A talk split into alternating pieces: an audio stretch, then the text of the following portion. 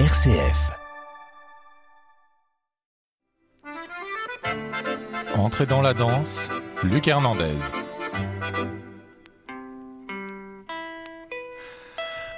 Bonsoir et bienvenue dans ce nouvel épisode dissipé de d'entrer dans la danse, car c'est un des derniers numéros, c'est l'été et j'ai deux invités ravissantes. Ce sont Marianne Felder, conseillère artistique et Marie Gourdin, chorégraphe. Bonsoir à toutes les deux. Bonsoir. Bonsoir. Et vous êtes là pour parler des étoiles régionales de la danse que j'ai nommées, c'est-à-dire des compagnies régionales dont vous faites partie, euh, Marie, euh, que soutient la Maison de la Danse. On va évidemment parler de votre parcours euh, de chorégraphe international et venant des arts plastiques, euh, Marie vous avez un parcours très singulier. Vous avez choisi aussi un très bel extrait musical euh, qui témoigne de votre singularité. Mm. Mais d'abord, je voulais euh, demander à Marianne, qui est déjà venue parler de, de, de compagnies émergentes à l'occasion de la Biennale, à l'occasion des soutiens de la Maison de la Danse dans le huitième, comment se passait le soutien aux, aux compagnies à l'échelle de la région, parce que c'est une aide euh, spécifique, il y en a beaucoup. Alors comment se passe euh, ce soutien aux compagnies régionales, Marianne?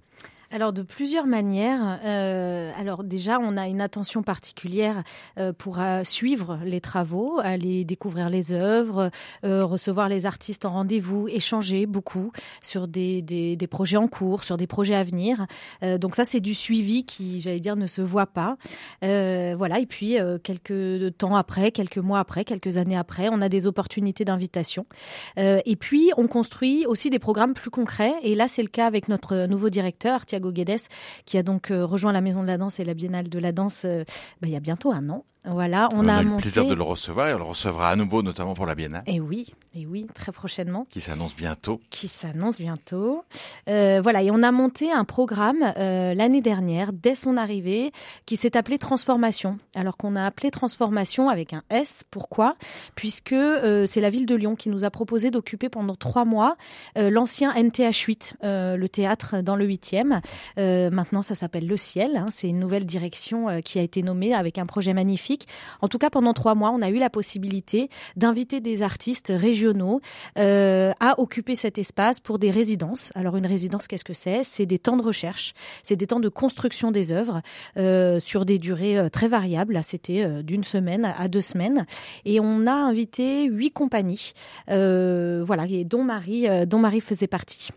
Et ça, j'imagine, Marie, que c'est assez précieux dans un travail artistique d'être accueilli le temps d'une résidence euh, à l'intérieur du réseau de la Maison de la Danse. Euh, complètement, c'est précieux et essentiel euh, parce que des temps de création, on n'en a pas tous les jours. Il faut en effet être accompagné, avoir un soutien pour pour avoir un temps de travail et réunir son équipe. Et je dirais qu'un pour la création d'une pièce en général, il y a peut-être 8 à 10 semaines, euh, parfois beaucoup plus, hein, ça dépend des artistes, mais euh, sur un format moyen, je dirais.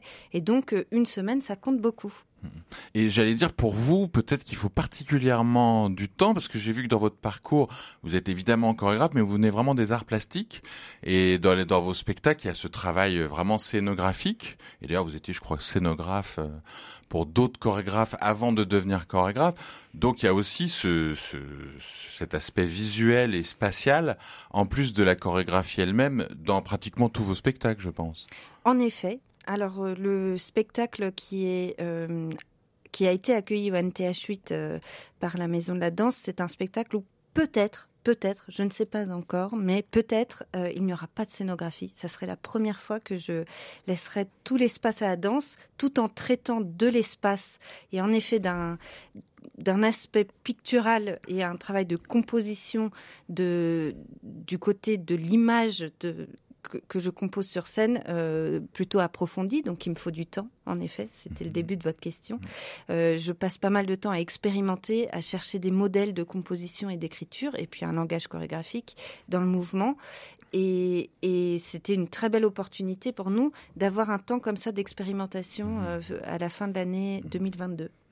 Et comment vous êtes passé dans votre parcours des arts plastiques qui sont, euh, je ne veux pas les caricaturer, mais qui sont par définition un art figé de design d'objets très beaux, très poétiques, mais sans mouvement a priori, au fait de devenir euh, complètement chorégraphe. Je crois même que vous êtes passé par le dessin animé euh, Exactement. un peu, un peu à contre-temps. C'est en refusant le dessin animé que vous êtes devenu chorégraphe. Comment ça s'est passé? Alors, euh, En effet, j'ai étudié à l'École nationale supérieure des arts décoratifs de Paris et euh, je voulais absolument être scénographe au départ. Et puis par un, un élément assez inattendu dans mon parcours. Je, ne suis pas entrée en scénographie et je suis entrée en cinéma d'animation. Mais avant ça, depuis toute petite, je dansais. Donc la danse faisait déjà partie de ma vie. Euh, un peu de classique, du modern jazz, un peu de contemporain. Voilà, ça, en, en amateur, mais j'ai dansé de mes 8 ans à mes 18 ans.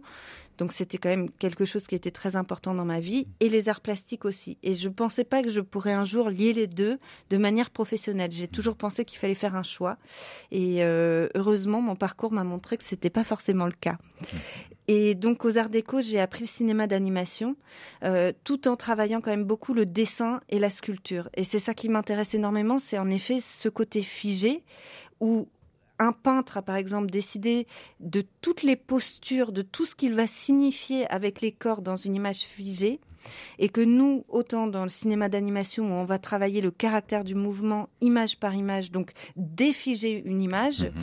que dans la danse où là on est encore euh, dans une autre approche du mouvement qui cette fois est par le corps et qui est euh, autant dans l'intuition corporelle que dans le côté esthétique et la forme, et c'est ce que je j'allie beaucoup. Mhm dans mon travail et, tout ce rapport à remettre en mouvement et aller s'inspirer d'une image fixe pour euh, aller vers la danse est quelque chose qui m'intéresse beaucoup. Donc j'ai commencé par le cinéma d'animation, ensuite parce que j'avais très envie à la base d'être scénographe. J'ai été vers la scénographie. Je me suis beaucoup intéressée à des artistes qui étaient scénographes, mais qui avaient fait ce chemin vers la, chorégraphie. Par exemple, euh, Aurélien Bory, qui mhm. est plutôt dans, le cirque, mais qui est quand même euh, qui a fait ce chemin-là. Ou euh, Alvin Nicolaïs, Oscar Schlemmer, des, des, gens qui étaient vraiment entre différents aspects, mhm. différentes pratiques. Et puis un jour, j'ai décidé de faire le pas et de commencer à créer un spectacle. Et puis ça a pris et c'était vraiment là où je devais être. Donc euh, parfois c'est la matière qui vous prend et c'est ce qui m'est arrivé. Donc j'ai commencé à en faire euh, de plus en plus et maintenant je suis chorégraphe. Et vous êtes chorégraphe en région, donc on va en parler avec ce soutien aux compagnies régionales. Mais vous avez fait euh, tout ça à travers le monde et notamment beaucoup en Tchécoslovaquie assez longtemps. Donc vous avez d'abord eu une dimension internationale parce que quand on parle des compagnies régionales, on, on oppose souvent les deux, alors que c'est souvent un peu absurde. Je veux dire simplement des, des gens basés en région qui ont un rayonnement dans la région et au-delà. Alors comment s'est passé ce déploiement et ce retour euh, en région? Alors, euh, à, la base, moi, je ne suis pas de la région lyonnaise, je suis parisienne, mais euh, après ce déploiement à l'international, c'est-à-dire surtout euh, 12 ans de vie euh, en République tchèque à Prague, il était impossible pour moi de retourner à Paris, je dois dire. Et comme j'ai... c'était professionnel ou c'était... Non, c'était pas professionnel parce que je pense que c'est très, c'est une ville superbe et dynamique et avec une offre culturelle exceptionnelle, mais au niveau de la qualité de vie, c'était pas mmh. quelque chose dans lequel je m'en envisager revivre. Et j'ai de la famille à Lyon et j'ai des attaches à Lyon, donc j'ai choisi Lyon et je m'y plais beaucoup. Mais c'est vrai que moi, c'est plutôt un chemin inverse. Euh, je j'ai commencé par l'international mhm. et je me suis installée à Prague euh, jeune, euh, à 22 ans, et j'y ai passé 10 ans, 12 presque même et j'ai travaillé et j'ai hum, explosé toutes les cases en fait euh, qui étaient un petit peu données après des études d'art où on a étudié le cinéma d'animation. Moi, je voulais faire de la scénographie, je voulais ensuite faire de la chorégraphie et j'ai eu la chance de trouver des gens euh, qui étaient beaucoup moins dans, dans, ce modèle figé et qui m'ont fait faire des ponts, enfin qui m'ont aidé à faire tous ces ponts en, mmh. en se disant bah quand on veut, on peut, donc il faut essayer et si ça marche, ça marche. Et mmh. j'ai eu cette grande chance et j'ai eu un très bel épanouissement à Prague où j'ai commencé mon travail chorégraphique et, scénographique. Donc, comme vous l'avez dit, avec de nombreux chorégraphes d'abord, et puis après euh, chorégraphique au sein du collectif euh, Tirle, mmh. qui est un collectif franco-tchèque qui fait du théâtre physique et de la danse contemporaine. Et ensuite, j'ai décidé que hum, il était temps de revenir et de, et de venir à Lyon et de m'implanter en région et de commencer un travail vraiment basé ici mmh. avec la compagnie Matière Mobile. Ça tombe bien, il y a la Maison de la Danse à Lyon. Exactement. ça, doit, ça doit aider un tout petit peu, comme nous le disait Maria. Et dans, dans cette liberté que vous avez eue à Prague dans votre travail, quand vous abordez une résidence comme transformation ONTH8 en attendant les, les ateliers de la Maison de la Dent, est-ce que ça vous donne euh, comment ça se passe une résidence? Est-ce que vous saviez, par exemple, en démarrant votre résidence, que vous laisserez peut-être un petit peu tomber la scénographie, ou est-ce que c'est justement une expérimentation où vous venez avec euh, des bouts de décor, des danseurs, et puis vous allez voir comment ça se passe? Alors c'est une très belle question parce qu'en effet, je pense que mon geste scénographique, la base de mon geste scénographique, c'est que ça doit s'imposer, ça doit être nécessaire au plateau. Si ce n'est pas nécessaire, alors il faut pas le mettre. Et donc, en effet, j'ai apporté des, des planches de bois, des cordes, différents éléments et pour l'instant, ils, ne sont, ils ne se sont pas imposés dans ce projet-là. Mmh. Et donc, euh, pour l'instant, j'ai décidé de ne pas aller vers euh, mmh. le geste scénographique pour ce projet-là. Mmh. Ce qui m'a beaucoup surprise, euh, moi aussi. Et l'équipe de danseurs avec, le, avec laquelle je travaille, je les ai rencontrés il y a deux ans. Quand j'arrivais à Lyon, j'avais la chance d'avoir une résidence à Paul Pic, à Bron. Et c'était juste après le Covid, donc euh, en fait les danseurs avec qui je devais venir de République tchèque n'étaient pas là. Et j'ai fait un micro appel à projet, j'ai rencontré des danseurs lyonnais et on a eu une chance incroyable. Il s'est passé quelque chose de merveilleux dans cette résidence. Je suis arrivée avec euh, quelques sujets de mon travail, notamment l'aspect pictural euh, et le rapport à la peinture. Et on a eu un très beau moment d'expérimentation et donc j'ai décidé de créer un projet avec ces cinq danseurs. Euh, il y en a une qui a quitté le bateau, il y en a une autre qui est mhm. rentrée dans le bateau. Mais euh, c'est une très très belle équipe. Et donc là, je suis arrivée avec une matière que j'avais un petit peu travaillée donc à Paul Pic, puis reprise mhm. au CND à Lyon en expérimentation en début 2022. Et là, j'avais cette superbe opportunité au NTH8 mhm. et on s'était pas vu depuis longtemps. Donc j'arrivais un peu sans savoir exactement ce qui allait se passer préparé quand même, mais mhm. et on a eu une très très belle semaine. On a déconstruit pas mal de choses qu'on a y mhm. construites et on les a étirées dans le temps, mhm. ce qui nous a permis d'aller plus en profondeur justement dans le côté pictural et l'image qu'on crée, tout en analysant le mouvement et en développant le mouvement des mouvements plus choisis, moins de, moins de matière, plus ciblée. Et on a passé un très beau moment en effet. Et oui, à chaque, résidence, nous, la matière est vivante. Euh, la danse, de toute façon, est sécrétée par les danseurs, donc elle est vivante toujours. Et là, c'est une très très belle équipe qui est beaucoup dans l'écoute en mm. plus. Donc, euh, je leur donne des cadres très très fixes en fait, mais ils ont une force de proposition mm. énorme. Et tous les endroits que je laisse euh, lâche, ils les nourrissent. Et donc, ça m'emmène à des endroits euh, auxquels je ne m'attends pas. Et c'est en ça, j'imagine, pour une artiste comme vous, que ces temps de résistance sont très importants. Ça permet d'affiner une nécessité artistique, sur d'avoir le temps d'expérimenter. Sur vous auriez pu, euh, ça serait passé autrement. Vous auriez peut-être développé un projet totalement scénographique parce que vous en auriez eu la nécessité.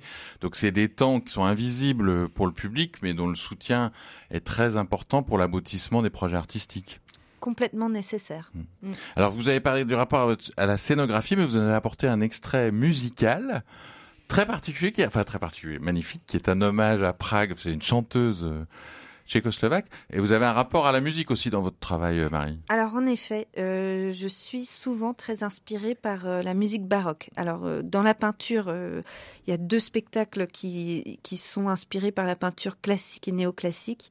Donc il y a quand même beaucoup de d'expression. Et dans la musique euh, j'aime beaucoup dans la musique baroque euh, euh, bon c'est souvent une musique religieuse avec un propos fort et et qui oscille entre euh, qui a un, côté très vertical bien que le mmh. baroque on pense plutôt aux spirales euh, mmh. à quelque chose de d'assez euh, ornemental et mmh. courbe dans la musique mais il y a quand même en même temps quelque chose de la lamentation et et de, de, de la prière et ce côté vertical m'intéresse beaucoup parce que dans mon travail je vais beaucoup je, je circule beaucoup entre l'espoir et le désespoir et l'expression de cet espoir et de ce désespoir qui m'intéresse beaucoup et en effet, là, c'est un, un duo de Magdalena Kojena avec euh, Annick Massy. Hmm. Et Magdalena Kojena est une euh, mezzo-soprano tchèque euh, de Brno. Et donc, je l'ai découverte aussi en République tchèque. Donc, elle fait partie un petit peu de, de mon univers d'avant. Ben, on écoute le Dixie Dominus de Handel par Magdalena Kojena pardon, et Annick Massy.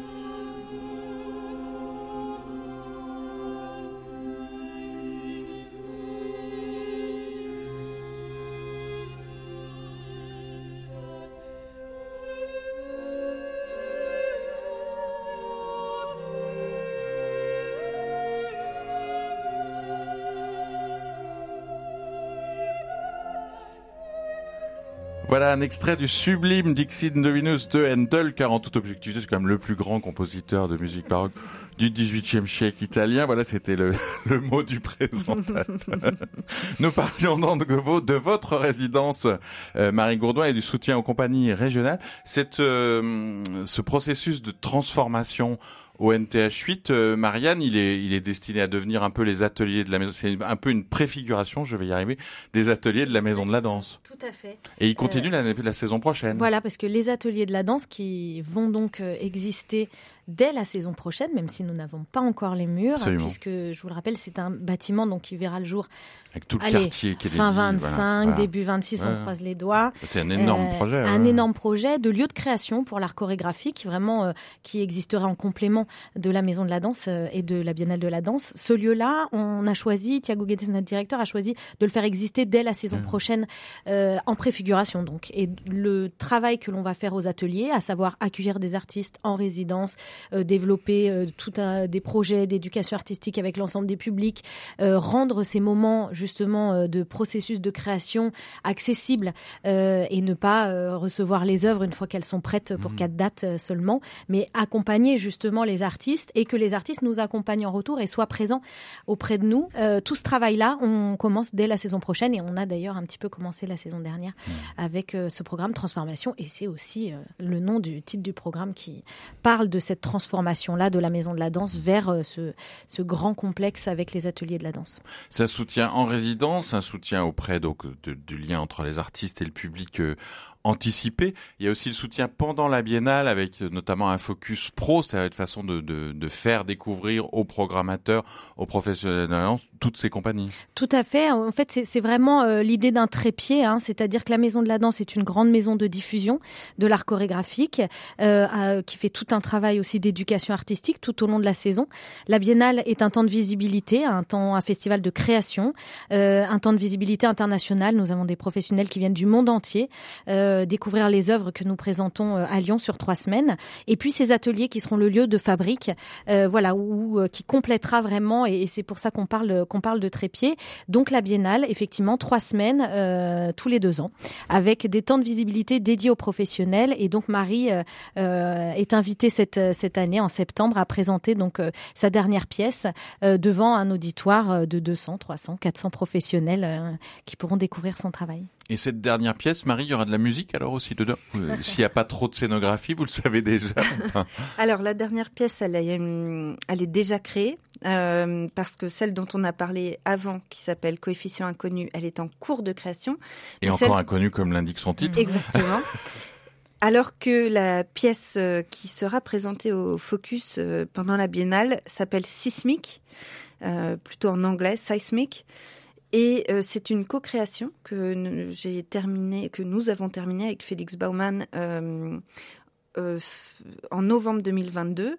Et c'était un projet international déjà, mais c'était surtout pour moi euh, la possibilité de créer une nouvelle pièce avec la compagnie Matière Mobile dans la région.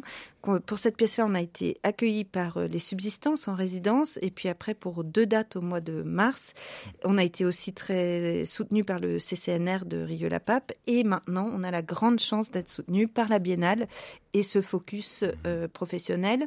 Et donc on va présenter la pièce sismique qui là euh, réside complètement sur le processus euh, scénographique puisque euh, il s'agit d'une plateforme extrêmement instable sur, lequel, euh, sur laquelle évoluent quatre performeurs.